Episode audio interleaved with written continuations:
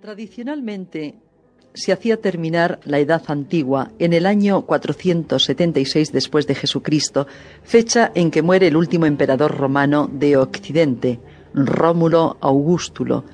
Desde esta fecha hasta el siglo XV se extendía la Edad Media, pero esta división tradicional ha sufrido muchos ataques en nuestra época por diversos motivos. Desde el punto de vista económico y social, no se puede decir que el año 476 sea el final de una época, ya que el verdadero colapso de la economía monetaria, que marca el paso económico a la Edad Media, no se produce hasta el siglo VIII, cuando los musulmanes se apoderan de Sicilia y el Mediterráneo occidental. Esto lo ha estudiado magníficamente Henry Pirenne, considerando que son los musulmanes los que provocan unas condiciones económicas y sociales diferentes a partir del siglo VIII, porque levantan en el Mediterráneo una barrera insalvable.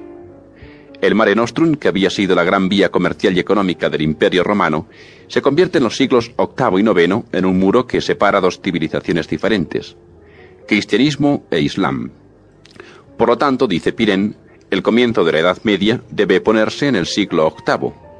Del VIII al XII es la Alta Edad Media, y del XIII al XV la Baja Edad Media.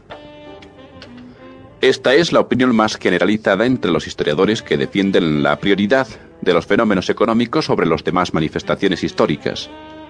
Para estos, el periodo que va del siglo V al VIII, que es el que vamos a tratar aquí, solo es la prolongación del Imperio Romano y por lo tanto pertenece aún a la Edad Antigua.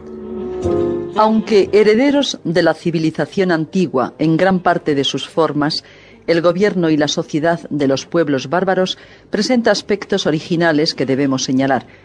Como no se puede desarrollar en tan corto espacio la organización de los cuatro reinos que hemos señalado, ostrogodos, francos, vándalos y visigodos, y como por otra parte sus sistemas sociales y políticos son, muy similares, preferimos referirnos con algún detalle al gobierno de los visigodos que pueden darnos una idea aproximada de la sociedad y la política de esta época.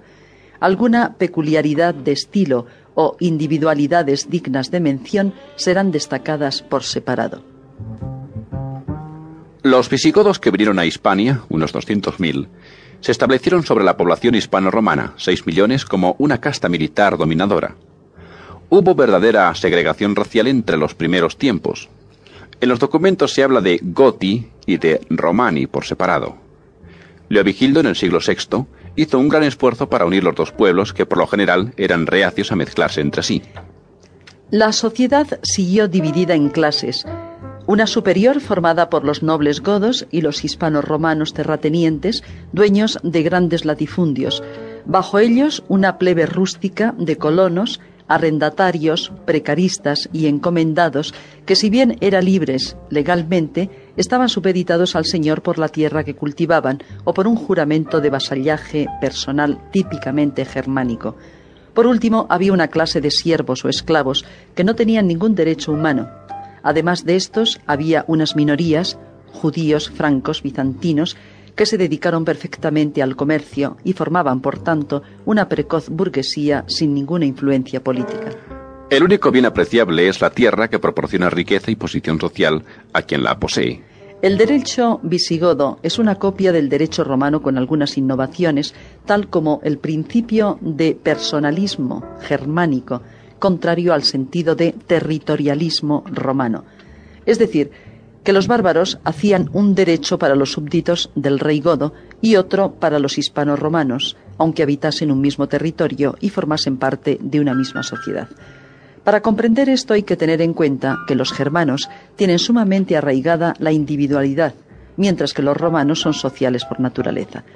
El germano tiene una conciencia más intensa del yo y descubre a los demás como reflejos en su yo hipersensible los mediterráneos en general comienzan por descubrir la sociedad que les rodea, los demás, y luego toman conciencia del yo como reflejo de su actividad sobre los demás. Esta hipertrofia de la conciencia subjetiva es lo que destaca a los germanos en la Edad moderna. No es casual que el idealismo y el subjetivismo se haya manifestado preferentemente en los países germánicos. El primer código visigodo conocido es el de Eurico,